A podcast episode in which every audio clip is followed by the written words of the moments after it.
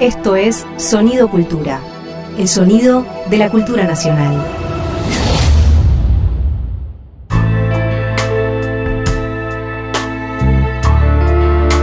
Ahora, ¿qué te puedo decir? Con Alejandro Kaufman.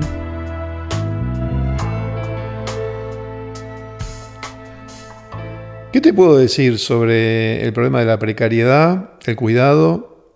La idea de cuidado que manejamos está vinculada con con una noción de precariedad que en principio eh, refiere a, la discriminación, o sea, a vidas que están en condiciones vulnerables y a si eso se lo considera y se lo tiene en cuenta o no se lo tiene en cuenta. Es lo que pasa con las personas que tienen capacidades diferentes, llamadas discapacitadas, o con los grupos subalternos, o con los que no tienen recursos, eh, la, problemática del cuidado y la precariedad es una, cuestión generalizada, muy, muy decisiva, de la vida democrática, de la vida en común, de la emancipación. Ya no alcanza con entender la emancipación como dessujetarse, romper con la subyugación, liberarse de algo, aunque eso sigue siendo decisivo, sino que hay que ver eh, en qué condiciones de vida nos encontremos. Y las condiciones de vida en la actualidad eh, abarcan una multiplicidad de variables, un repertorio que además cambia también, porque cambia cuando cambian las tecnologías o cambian las condiciones urbanas. Son temas de gran vastedad, no, no son cuestiones sencillas. Entonces, tenemos que, por ejemplo, el tránsito urbano, moverse por la ciudad para alguien que tenga dificultades, y de, quien se pretenda que pueda acceder a los mismos bienes, servicios y condiciones que las demás personas, requiere transformaciones arquitectónicas. Esas son cuestiones que hace muchos años que, están planteadas. Hoy en día no se concibe construir un edificio o un medio de transporte que no sea accesible. En la computación, en la telefonía también. Eh, hay una cuestión con la accesibilidad a las personas que, que no ven o que no perciben, ya sea auditivamente o visualmente, igual que las, restantes personas. Ya no hablamos de inferioridad o de minusvalía o de carencia. Entonces, este es un, este es un concepto importante porque la precariedad refiere no a que la persona sea víctima o responsable de que le falte alguna condición, como puede ser visual, auditiva, ambulatoria, que tenga problemas con sus miembros, o, con su visión, o con su audición, o incluso con su, con su intelecto, con su este, comprensión. Cualquiera de, las variables eh, físicas, corporales, perceptivas que puede tener una persona, hoy en día se busca la manera y los recursos para que se puedan suplir esas condiciones diferenciales Estoy haciendo un gran esfuerzo para decir esto porque, no, porque hay un modo profesional de plantearlo, pero en este podcast nos interesa saber qué te puedo decir sobre esto, es decir, cómo podemos hablar públicamente, de un modo compartido, de lo que nos interesa conversar. Por eso eh, no recurrimos al modo de la entrevista, porque el modo de la entrevista en, en la cultura, en la prensa contemporánea, supone siempre hablar con alguien que sabe. Y de alguna manera lo que estamos tratando de hacer es eh, no hablar desde el saber. Este, este, es todo un problema también. Es decir, esto refiere un poco a lo que antes se llamaba intelectual, que es una figura muy problemática, muy difícil, porque es una figura de autoridad o de prestigio, que la verdad es que no me interesa demasiado en ese sentido. Aunque sí hay una variable que viene de los movimientos populares y sociales, que es el intelectual colectivo. E, e, eso existe también. El intelectual colectivo es una. O, el intelecto general, que me interesa mucho más todavía, que son los saberes compartidos, son los saberes que, de que dispone. Eh, de, que disponen las multitudes. Las multitudes contienen saberes que no son los saberes de la escuela, no son los saberes eh, escolares, ni profesionales, ni acreditados por títulos, sino que son los saberes que tenemos las personas por vivir en la sociedad o por nuestros trabajos también. Es decir, en, todo trabajo se adquiere un saber que permite realizar ese trabajo, que no es solamente el aprendizaje técnico. ¿no? Por ejemplo, eh, para ser estudiante hay que tener un saber sobre el compañerismo, sobre cómo obtener información informal, eh, sobre qué, se hizo en la clase pasada a la que falté, entonces me tiene que contar alguien, sobre cómo entendí lo que dijo la seño, ¿no es cierto?, en la escuela. Eh, entendí una cosa, otra compañera entendió otra cosa, este, compartimos tareas, este, no, nos prestamos cosas, eh, nos damos información. Esos saberes se adquieren en la escuela de manera informal, no forman parte del currículum escolar formal. Por eso los, los educadores, en las ciencias de educación se habla de un, un currículum eh, invisible o no formal. Hay uno que es el, que está en los programas, por eso se llama curricular, es decir, es, lo que figura explícitamente y que forma parte de un saber profesional técnico. Pero después están los saberes que podemos llamar populares o informales o invisibles y que ocurren en, todo, en todas las áreas de conocimiento. ¿no? Un piloto de avión, eh, esto lo imagino, estoy especulando, ¿no? Eh, puede compartir con su copiloto o con su copilota o al revés alguna, algún conocimiento sobre tal o cual botón, aunque el manual diga tal cosa, hay que hacerlo de tal otra porque está gastado eh, y de eso depende que el avión funcione, etcétera, etcétera. Es decir, los seres humanos como seres sociales compartimos saberes. Y esto es una dimensión de la cultura que en las sociedades modernas eh, no está codificada, porque en las sociedades tradicionales muchos de los saberes tenían codificaciones, se estructuraban como costumbres, porque eran saberes eh, de largos plazos, de tiempos largos, ¿no es cierto? Para cazar, para criar a, la niñez, para, para hacer casas, para viviendas, para habitar. Eh, eso es lo que estudiaban los antropólogos, eso ya es una cuestión del pasado, ¿no? estudiar a otras culturas completamente desvinculadas de la civilización, de la llamada civilización, ¿no? o sea, de, las culturas urbanas modernas, digamos. Bueno, estas culturas se han ido integrando, se han ido vinculando con la televisión, con los celulares, con los satélites, y hoy en día todas las culturas están eh, intervinculadas, es lo que llamamos también globalización. Entonces no hay eh, lugar del, globo que no esté eh, cubierto por satélites y por lo tanto tienen la posibilidad de utilizar recursos técnicos de intercambio, de información, etcétera, etcétera. Entonces, es a partir de estos fenómenos modernos que surgieron nociones sobre el tipo de conocimientos que son informales porque no están estructurados como costumbres eh, de largo plazo. No son como los saberes de las abuelas de antes sobre cocinar, sobre la crianza. No es ese tipo de saberes, sino que son saberes de las sociedades modernas que conocen los transeúntes, el, proletariado, la gente que vive en la modernidad. Y a esto se lo llamó intelecto general. Soy Alejandro Kaufman desde Capital Federal, Ciudad de Buenos Aires, en medio de la pandemia, tratando de preguntarnos algunas cosas, de decir algo, de qué te puedo decir. En las sociedades mediáticas, el intelecto general queda eh, entrecruzado con los medios de comunicación y con las redes sociales y adquiere una nueva etapa problematizadora, ¿no? Porque entonces eh, las transformaciones que hay son tan grandes que eh, dejamos de ser eh, partícipes de nuestros propios saberes. Eso está ocurriendo con las redes sociales. ¿Por qué? Porque las redes sociales lo que hacen es tomarnos como seres humanos, extraernos nuestras sensibilidades, nuestras percepciones, nuestros deseos, nuestros gustos, nuestros saberes, y hacer con eso una serie de operaciones de las que somos muy parcialmente conscientes. O sea, nosotros no tenemos acceso a lo que hacen las redes sociales con, nuestro, con lo que ponemos en ellas, con lo que ven de nosotros, digamos. Las redes sociales reciben información de las personas usuarias, y hacen algo con esa información, hacen mucho con esa información, muchísimo hacen con esa información.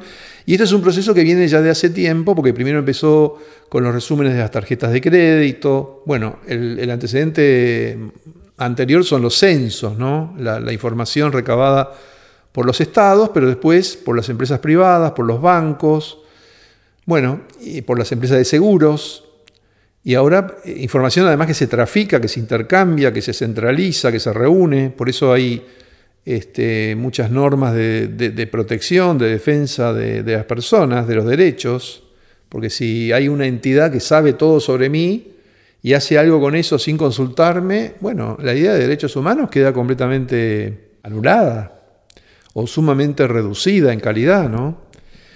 Entonces por eso son, son temas eh, de gran relevancia. Así que eh, el intelecto general, el conocimiento general sobre eh, cómo comportarse, qué hacer, cómo obtener recursos, eh, cómo defenderse de riesgos, son todas, es, una instancia decisiva de, la vida contemporánea. Y bueno, entonces la precariedad es una forma organizada de describir el modo en que nos adaptamos a, a las situaciones en que tenemos que resolver necesidades. Pero bueno, fíjense, también ahí hay una manera en que se le extrajo a la gente su autonomía con respecto a, a ese saber, a ese intelecto general, que es cuando se diseña, cuando el diseño esto es lo que pasa con, las llamadas capacidades diferentes. Cuando la, ciudad se diseña para que una persona, no importa sus recursos de movilidad, o sea, puede no tener piernas, puede no tener brazos, puede no tener visión, puede no tener audición. Es decir, pensemos en, en un modelo extremo como Stephen Hawking, ¿no? Es decir, solo puede mover un dedo y tiene su mente intacta. Bueno, esa persona tiene que poder, con esas condiciones, de extrema precariedad, eh, desenvolverse con la mayor igualdad posible a cualquier otra persona que esté en pleno uso de sus facultades, como se suele decir, que tengan todas sus facultades otorgadas por la evolución, o sea, la deambulación, la visión, la audición, que tenga todo eso intacto. Bueno, una persona que no tiene todo eso, eh, existen las posibilidades de diseño urbano y ahora informático, que le hacen posible a esa persona viajar, desenvolverse, trabajar, ser útil, entretenerse, eh, tener vida social, hacer todo. Entonces el concepto de precariedad parte paradójicamente de que tenemos la capacidad técnica, urbana y social de hacer que vidas que en otras condiciones no hubieran podido tener lugar, vidas que no hubieran podido desenvolverse, tengan la posibilidad de eh, tener los mismos derechos que cualquier otra persona. O sea que por eso una democracia moderna o una sociedad moderna convivencial es una sociedad en la cual estos recursos se eh, naturalizan, se establecen como normas. Se establecen como normas. Por eso, como decía hace un rato, un edificio tiene que tener cierto tipo de ascensores, cierto tipo de rampas, cierto tipo de accesibilidad, es lo mismo un recurso informático. Yo tengo que poder usar una computadora aunque no tenga visión, aunque no tenga audición, tiene que haber forma. Estos son derechos. Son derechos. Y no tiene que ver con que yo no necesite esos derechos. Los derechos no tienen que ver con que uno no los necesite. Yo no necesito en este momento que estoy hablando para este podcast que alguien eh, vele por mi seguridad porque no, estoy siendo objeto de un riesgo específico, ni nadie me está atacando en particular. Entonces, eh, pero el derecho a, tener tranquilidad es, es, una condición que requiere una serie de exigencias y de posibilidades que tienen que estar eh, vigentes. Por eso, el modo habitual en que dependemos intersubjetivamente, todas las personas dependemos entre nosotros, es, este, es algo que es inconsciente, que no, no es explícito. Como no lo es el, intelecto general, no, tenemos conciencia de las cosas que sabemos, por ejemplo, eh, cómo hacer una entrevista. Ahora fíjense también que es interesante que hoy en día con las redes sociales, el intelecto general empieza a mm, compartirse en las redes sociales. Entonces, por ejemplo, esto también es importante. Eh, si yo quiero saber algo, busco un YouTube que me explique cómo hacer cualquier cosa, desde una comida hasta cómo conocer a una persona, cómo hacer una entrevista laboral, cómo arreglar un tornillo, cómo vestirme, cómo hacer una dieta. Es decir, el intelecto general se ha instalado en las redes sociales, se ha globalizado, se ha vuelto compartido a través de esos recursos y por lo tanto se vuelve precario porque cualquier cosa que yo interactúe en las redes sociales forma parte de las bases de datos, del, Big Data, digamos, de las Big Data o de los Big Data. ¿no? Empieza a, a ser algo que eh, está siendo instrumentalizado por los algoritmos y por las bases de datos. Bueno, esta, esta, es una, esta es la nueva normalidad. No hay una nueva normalidad porque no hay, no hay una vieja normalidad, no hay, no hay una normalidad. Vivimos en un mundo anormal. Hace mucho tiempo que vivimos en un mundo anormal. un mundo de redes sociales no tiene nada de mundo normal. Un mundo de celulares, donde está toda la información de todo lo que hacemos, lo que comemos, lo que pensamos, lo que sentimos. No es un mundo normal. Quiero decir, la idea, por eso lo de hetero, eh, heteronomía, ¿no? Hay una heteronomía, una hetero, hetero quiere decir distinto. Eh, no hay normas, hay heteronormas. Y además esas normas cambian todo el tiempo. Por eso vivimos en un mundo angustioso, en un mundo de angustia, en un mundo donde las narraciones son apocalípticas, son de accidentes generalizados, de mega accidentes, ¿no es cierto? Hay una serie de Netflix donde eh, algo se apaga, no saben muy bien qué, hay una radiación solar o un accidente así, y la gente ya no duerme más. Por lo tanto, van a morir todos porque si uno no duerme, muere. Entra en un estado de shock, de pánico, de alteración total y se muere. Entonces, eh, el tema de esa película, que es muy mala, no, no es nada recomendable, es de clase Z, como hacía mucho tiempo que no había películas tan malas. Pero igual es interesante la idea, la idea que tiene, ¿no? Como, como tantas otras de la, hoy en día de la ciencia ficción. Es muy importante la ciencia ficción porque eh, también es una forma de capturar el intelecto general. El intelecto general es, es responde, bueno, ¿qué me puede pasar? Si nosotros este, vivimos en familia y eh, nos levantamos en la mañana y cada persona de la familia se va a algo, se va al médico, al trabajo, a pasear o lo que sea y esperamos que vuelva. Y tenemos la inquietud de si se demora, entonces tenemos una expectativa de qué le puede pasar, por qué se demora. Bueno, ese tipo de cuestiones son las que tienen que ver con, los saberes, con los cuidados, con, lo que hacemos para poder vivir. Entonces, eh, de la vida política forma parte todo lo que se haga respecto de establecer el modo de vida. ¿no? Bueno, lo que estoy diciendo es caótico porque es, caótica, eh, es caótico el modo de vida. Es decir, todos estos grandes cambios veloces y de extracción de, nuestras, de, lo que es propio de cada persona, que son los deseos, la imaginación, el conocimiento adquirido, todas esas cosas que hacen que se nos extraen cuando interactuamos en las redes sociales, eh, que no lo digo eh, desde el punto de vista de ponernos en una posición de víctima, sino que estoy hablando de la precariedad, del derecho, de los derechos humanos, del cuidado. Entonces, nos preocupa tanto el cuidado porque nos encontramos en condiciones de vulnerabilidad.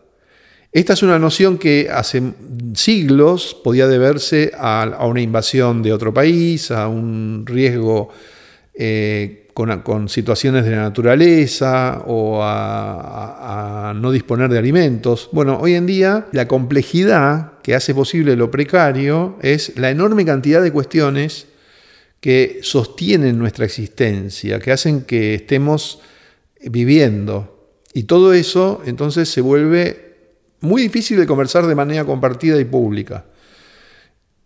Cada tanto en el podcast digo, ¿para qué hacemos esto? Bueno, para hablar de esa cuestión, de qué, cómo podemos conversar de manera pública y compartida sobre cómo vivimos. Estás escuchando a Alejandro Kaufman en ¿Qué te puedo decir? Pensamiento, acción, palabras como principal herramienta de trabajo. ¿Hay algo, algo que cambió eh, generacionalmente? Es eh, aceptar la frustración. Eh, hoy en día eso ha desaparecido. Yo recuerdo a mí, la generación de mis antecesores, ¿no? de mis progenitores, que había una, en esa generación, había una temática que era la de la frustración. Yo no pude hacer esto en mi vida, no pude hacer lo otro, tengo una frustración por esto, o por lo otro, ¿no? Y era, un, era normal decir eso. Eh, era, era normal expresarlo como un dolor, como una pena. Y hoy eso no, no, no, ya no tiene vigencia, porque vos tenés que, tenés que poder encontrar algo que te guste. y si no es culpa tuya, es decir, eh, algo hay que te va a gustar y te harás el coaching o la terapia o el hobby, o ya la palabra hobby tampoco se usa, ¿no?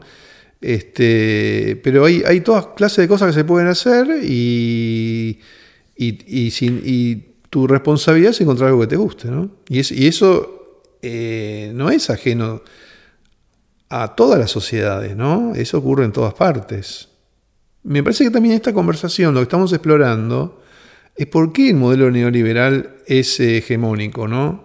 Es decir, por qué parece tan naturalizado lo que llamamos el modelo neoliberal, que no es neoliberal porque no es una ideología, sino que es una forma de vida, es la forma de vida del capitalismo, ¿Y por qué lo colectivo, lo distributivo, lo popular está tan desprestigiado, tan maltratado? ¿no? Entonces no, no es una cuestión ideológica en el sentido clásico de, qué valores adhiero o qué opciones elijo o a quién voto, sino que está muy incrustado en las experiencias vitales de, estos días. Lo cual no quiere decir que eh, la única salida es que gane el voto de las derechas o los llamados neoliberales, sino que son los problemas que tenemos que considerar del modo más distributivo, popular y democrático posible. Pero para eso hay que eh, entender lo que está pasando y, eso, y esa, esa es la dificultad, ¿no? Hay, que eh, tener una conversación. Nuestra propuesta en, en, esto que estamos haciendo es conversar sobre sobre esas cuestiones, ¿no? Vamos a volver, y es importante volver porque no es como si estuviéramos en una especie de digresión o diciendo lo que se nos ocurre, sino tratando, nos, nos preocupa eh, cómo, cómo, hablar, qué te puedo decir de, de, esa forma de vida. Eh, eh, tenemos que volver a, a, explicitarlo porque, porque ese es el eje de la cuestión, ¿no? Yo creo que la palabra neoliberal no nos dice mucho, ¿no? Este, no, no, no es muy útil. Porque lo que encubre esa palabra es que no es una cuestión de valores explícitos, sino lo que tenemos para discutir son las formas de vida y las formas de vida no coinciden con los valores explícitos. Por ejemplo, el tema de la ira o de la cólera, ¿no? ¿Qué, es lo que nos enoja? Bueno, eh, desplegar energía y que ese despliegue de energía no se materialice en un propósito, en el propósito que tengamos, sino que nos veamos eh, que se nos frustre ese propósito. Y cuando eso es atribuible a una injusticia, que es decir, porque si hay un terremoto, yo no me voy a enojar con el terremoto, no me voy a enojar con la tierra, me puede dar mucha bronca, pero no, tengo a quién culpar. Cuando eh, la indignación se produce cuando en el conflicto entre propósito y energía invertida en un esfuerzo, eh, lo puedo atribuir a alguien, sea la sociedad, sea un partido político, sea, sea un prejuicio segregatorio, discriminatorio, la culpa tienen los negros o los gitanos o quien sea, ¿no es cierto? O, el populismo, el kirchnerismo tiene la culpa, ¿no? Al respecto, eh, es interesante que, que los anti-kirchneristas eh, siempre cometen errores, Vieron que siempre se equivocan en cosas y lo dicen sin ningún problema. Y eso parece como que son muy autocríticos. Me refiero a, cierto grupo político, ¿no? Son muy autocríticos y dicen, sí, esto fue un error, lo otro fue un error.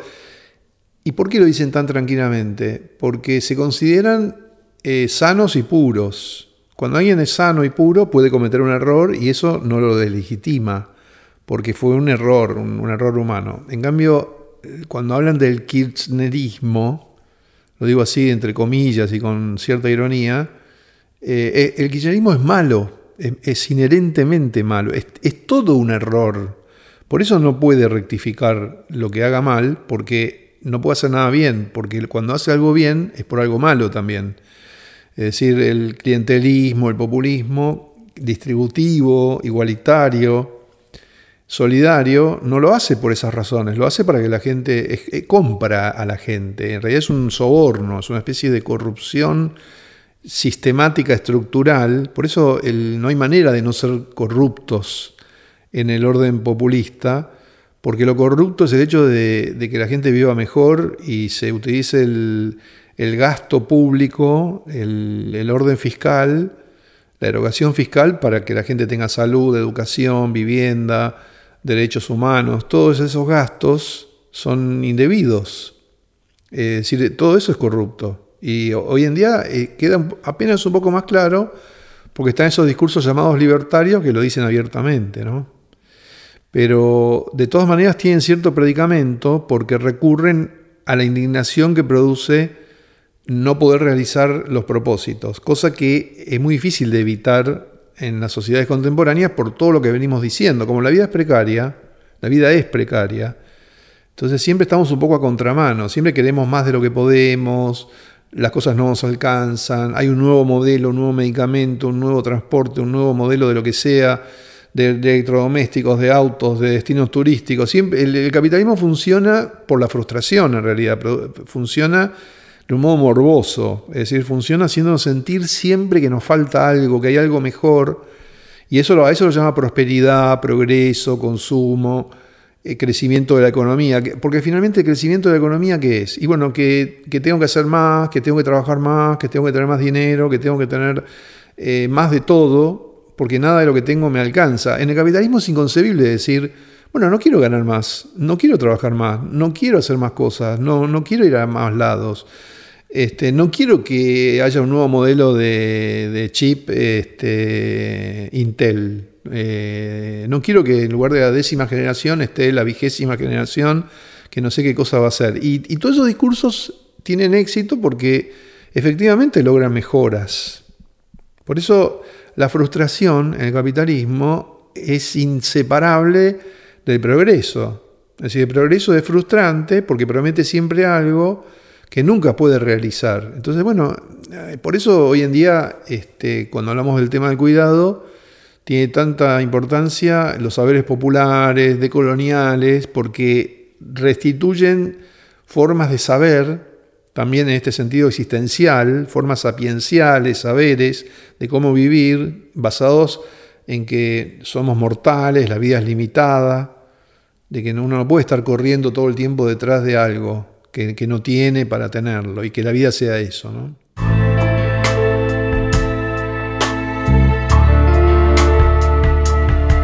Estás escuchando a Alejandro Kaufman en ¿Qué te puedo decir? Una pregunta en el aire que al escucharla te convierte en cómplice. Sí, lo que está diciendo nos trae de nuevo al, al, problema del pensamiento crítico, ¿no? ¿Qué sería un pensamiento crítico? No es estar en contra, eso también se ha vuelto inconcebible. No es estar en contra de todo lo que estamos hablando, porque no hay un lugar desde donde estar en contra. Es como si estuviéramos en un tren en movimiento que no puede frenar. Y no lo podemos detener. Entonces, ¿qué hacemos? Eh, un poco esa metáfora del tren en movimiento hace mucho tiempo que se está usando, ¿no? Desde que Walter Benjamin dijo que la revolución era frenar aplicar el freno de emergencia al tren, ¿no es cierto? Estamos con un tren en movimiento y lo revolucionario sería detenerlo. Bueno, lo que importa de esa metáfora no es tomarla literalmente, sino entender la idea de un movimiento en el que estamos, del que somos partícipes que no, que no sabemos cómo detener. Por eso hay quienes hablan de acelerarlo, ¿no? Están los aceleracionistas y los que, y los, y los que plantean límites, ¿no? Limitar, eh, decrecer, esos son los debates que hay hoy en día, de crecer o acelerar.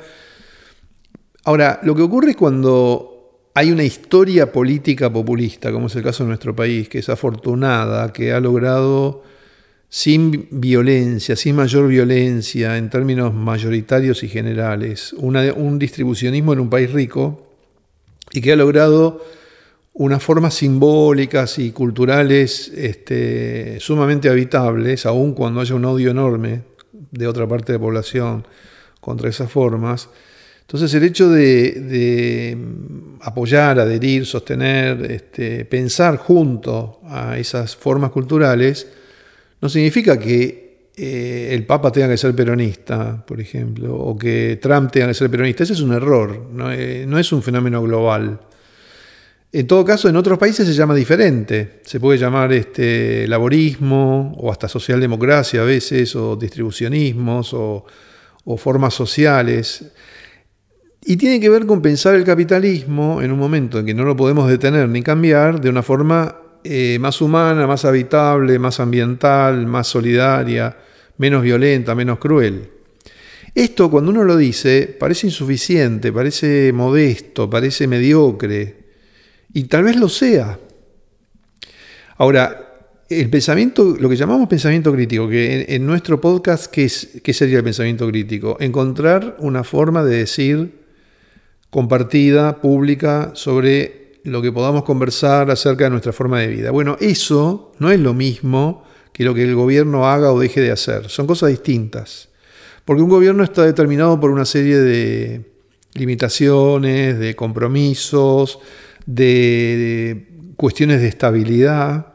Entonces, uno, uno, de los errores que a veces se cometen en las conversaciones, error, lo llamo error, podría llamarlo de otra manera, pero una de las limitaciones que a veces tienen las conversaciones es eh, el temor o la inquietud o la incomodidad por afectar a un gobierno con lo que uno diga o piense. Y eso, eso no está bien.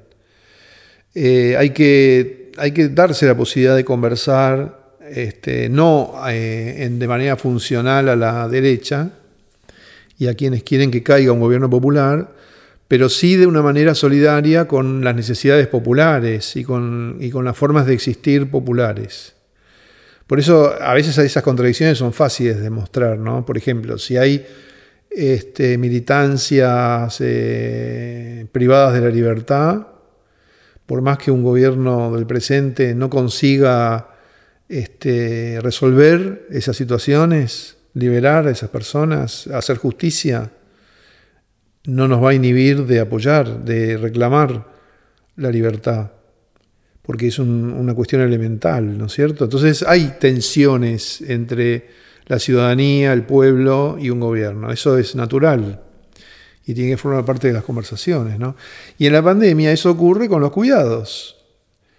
Y con lo que decíamos de cómo en las narraciones apocalípticas, en, las sociedades capitalistas avanzadas, usan un método pedagógico para este, que las personas imaginen cómo podrían cuidarse entre sí en condiciones muy básicas, ¿no? Por eso recurren al núcleo familiar. Bueno, es cierto que eso suple eh, la solidaridad colectiva, pero tiene una cuota de tiene una cuota de realidad también, ¿no?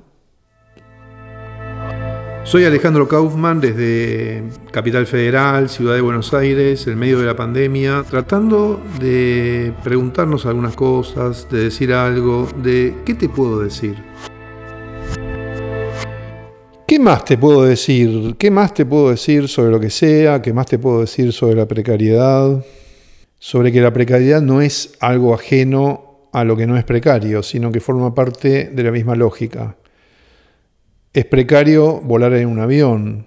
Entonces, en el avión, cuando uno vuela, encuentra continuamente situaciones que hay que tener en cuenta. Desde, desde las máscaras de oxígeno o cómo moverse en el avión, etc. En la, en la vida cotidiana olvidamos la precariedad. En cierto modo, la vida contemporánea, sobre todo eh, en relación a, lo que ordena o a lo comercial, al rating, a, que las aerolíneas tienen que vender pasajes, el, el, éxito de todas esas prácticas tiene que ver con vivir como si no hubiera ningún problema, eh, confortablemente, felizmente, amablemente, ver una película, tomar un whisky, etc. ¿no? Todo, todo lo que implica o, que sea muy barato como low cost, entonces eh, eh, el hecho de que disminuya el, precio también es una forma de, goce, de, placer, de felicidad, ¿no? Pero la precariedad está instalada porque lo que se está haciendo es eh, muy peligroso, es muy excesivo, es muy a contramano de estar con los pies en la tierra, ¿no? Esa, esa expresión la seguimos usando, estar con los pies en la tierra. Volar no es estar con los pies en la tierra, ir a otro extremo del mundo para hacer compras o para conocer lugares, es justamente sacar los pies de la tierra. Entonces, la precariedad nos constituye en nuestros tiempos porque hacemos cosas que eh, son arriesgadas, que son complejas, que no podemos controlar, que requieren a muchas otras personas, sistemas, eh, inversiones, dispositivos para sostener nuestra vida, ¿no es cierto? Y cada vez hacemos más cosas de ese tipo. E, en eso consiste la vida contemporánea, ir a Marte, estar en el espacio exterior. No es solo que el astronauta va al espacio exterior, sino que obtenemos beneficios de lo que se investiga ahí para la salud, para la farmacología, para la cocina, aprendemos cosas de la ingravidez.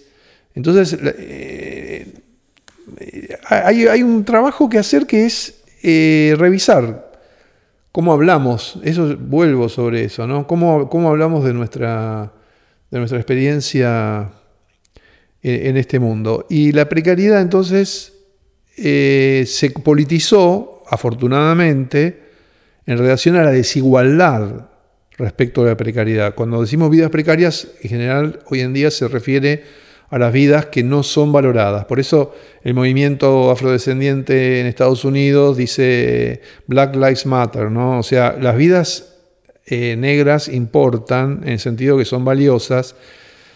Y ya en esa afirmación hay una paradoja, porque si yo tengo que decir que una vida vale es porque no vale, y bueno, y justamente por eso tengo que decir que vale, y en esa lucha, es una lucha emancipatoria, valiosísima, porque se restituye la igualdad que la supresión de la esclavitud no consiguió, porque hay una, hay un, sigue habiendo inequidades, sigue habiendo injusticias, sigue habiendo agresiones, violencias. Entonces aparecen lemas como ese y por derecha eh, reaccionan respondiendo de, modo fascista, las vidas blancas valen también, como si eso estuviera en discusión, como produciendo una falsa simetría, una falsa equivalencia. Eso se le hace al feminismo también, ¿no? Es decir, el, antagonista del movimiento emancipatorio se victimiza y reclama lo que reclama el movimiento emancipatorio, pero contra el movimiento emancipatorio. Entonces, el, concepto de la precariedad tiene esas dificultades que hacen que este, tengamos que construir referencias de cómo pensar, de cómo tener este, ciertos valores en, el medio de todo ese caos, de, toda esa situación tan inestable. ¿no? Y en esto eh, los medios de comunicación y las redes sociales eh, desempeñan un papel que no hace falta eh, exagerar ni, subrayar porque lo reconocemos naturalmente, vivimos rodeados de medios de comunicación con todos los cambios que han tenido y entonces podemos preguntarnos qué ha pasado con eso en la pandemia. Somos Alejandro Kaufman, Karina Arellano, Emilio Sadier, Lucía de Llenaro y Santiago Capriglione, tratando de contestar a una pregunta desde Capital Federal en medio de la pandemia. ¿Qué te puedo decir? Pero es previo, por eso no es que aparece por la pandemia el concepto de cuidado, en clave político popular, como decís, sino que es algo que me parece que se viene madurando en diferentes zonas, desde la idea del reconocimiento, del desde, por ejemplo, el feminismo y la idea del reconocimiento del trabajo, pero también del trabajo femenino o el trabajo eh, doméstico, pero también es una discusión previa en términos más, más generales de, de experiencias o de posiciones, uno diría, ligadas a lo emancipatorio, bueno, ahí empiezo a preguntarme, digamos, pero sí, creo que tiene que ver con esto, ¿no? La, transformación del trabajo, la, la idea, la expansión del trabajo, de lo productivo hacia esferas reproductivas. Entonces, esto que se venía dando como discurso no era algo que estaba, que, había tomado forma. Yo creo que la palabra neoliberal no nos dice mucho, ¿no? Este, no, no, no es muy útil. Porque lo que encubre esa palabra es que no es una cuestión de valores explícitos, sino lo que tenemos para discutir son las formas de vida y las formas de vida no coinciden con los valores explícitos. Por ejemplo, el tema de la ira o de la cólera, ¿no? ¿Qué, es lo que nos enoja? Bueno, eh, desplegar energía y que ese despliegue de energía no se materialice en un propósito, en el propósito que tengamos, sino que nos veamos eh, que se nos frustre ese propósito. Y cuando eso es atribuible a una injusticia, que, es decir, porque si hay un terremoto, yo no me voy a enojar con el terremoto, no me voy a enojar con la tierra, me puede dar mucha bronca, pero no, tengo a quién culpar. Cuando la indignación se produce cuando en el conflicto entre propósito y energía invertida en un esfuerzo, eh, lo puedo atribuir a alguien, sea la sociedad, sea un partido político, sea, un prejuicio segregatorio, discriminatorio, la culpa tienen los negros o los gitanos o quien sea, ¿no es cierto? O, el populismo, el kirchnerismo tiene la culpa, ¿no? Sí, a mí también lo que, lo que me parecía con esto de los relatos post-apocalípticos y, eh, y más allá del marco neoliberal en que se dan, es que igualmente ensayan siempre una nueva figura de, heroísmo, ¿no? Eh, y eso, eh, lo, que me parece que estuvo bueno, que para tirar más del hilo afectivo, como decíamos, de, toda esta, la primera parte del editorial, hay algo como con la vulnerabilidad, o sea, como, como, como un callo, como una encrucijada, ¿no? Entre, entre el sentirse vulnerable y enojarse primero que me surge es como la tentación de decir, bueno, son relatos que tematizan el sálvese quien pueda, la idea de que cada uno tiene que sobrevivir, y esa sería como, pero ahora que lo pienso, es como una interpretación muy ligada a lo, a lo previo, es decir, a una idea, a una noción previa que uno puede tener de, de, la, o a una noción ideológica incluso, ¿no? Decir, ah, son relatos, sería, a lo bruto sería que abonan el sálvese quien pueda neoliberal, digamos, y es como no, no quizá si uno lo lee así no está captando el hecho de el carácter tutorial, digamos, como vos decías en otra, en otra, en otro plano, ¿no? Así como uno puede encontrar en YouTube un montón de tutoriales, quizás este tipo de relatos los que están tematizando y promoviendo en clave incluso a veces pedagógica explícita, y uno ahí puede discutir en todo caso después sí el, cuál es la ideología que se puede plantear, pero en ese marco, pero están tematizando y poniendo en discusión este cómo vivimos. Todo el plano de la angustia que se abre, eh, la, angustia posmoderna, por decirlo de una manera, es ese, ¿no? Eh, y en esos dos planos también creo que dirime la política. O sea, parte de esos resultados puede ser que hay algo que ayer me interesaba de, la, de una nota de la Nación sobre los jóvenes libertarios, qué pasa, qué pasa con ese enojo, ¿no? ¿Qué pasa, cómo, cómo, cómo se, sedimenta esa, esa decisión entre eh, hacerse cargo de esa vulnerabilidad y transformarla en, relato político emancipador o asumiendo la precariedad o el enojo, o sea, o convertirla en enojo. O sea, e, me parece que esa disputa en términos afectivos es cada vez más, nítida, ¿no? Hay algo, algo que cambió eh, generacionalmente, es eh, aceptar la frustración. Hoy en día eso eh, ha desaparecido. Yo recuerdo a mí, la generación de mis antecesores, ¿no? de mis progenitores, que había una, en esa generación, había una temática que era la de la frustración. Yo no pude hacer esto en mi vida, no pude hacer lo otro tengo una frustración por esto, por lo otro, ¿no? Y era, un, era normal decir eso. Eh, era, era normal expresarlo como un dolor, como una pena. Y hoy eso no, no, no, ya no tiene vigencia, porque vos tenés que, poder encontrar algo que te guste. y si no es culpa tuya, es decir, eh, algo hay que te va a gustar y harás el coaching o la terapia o el hobby, o ya la palabra hobby tampoco se usa, ¿no? Este, pero hay, hay todas clases de cosas que se pueden hacer y, y, tu responsabilidad es encontrar algo que te guste, ¿no? Y, eso eh, no es ajeno a todas las sociedades, ¿no? Eso ocurre en todas partes. Me parece que también esta conversación, lo que estamos explorando, es por qué el modelo neoliberal es hegemónico, ¿no?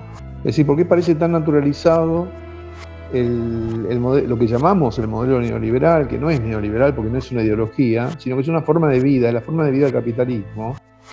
y por qué lo colectivo, lo distributivo, lo popular está tan desprestigiado, tan maltratado. ¿no?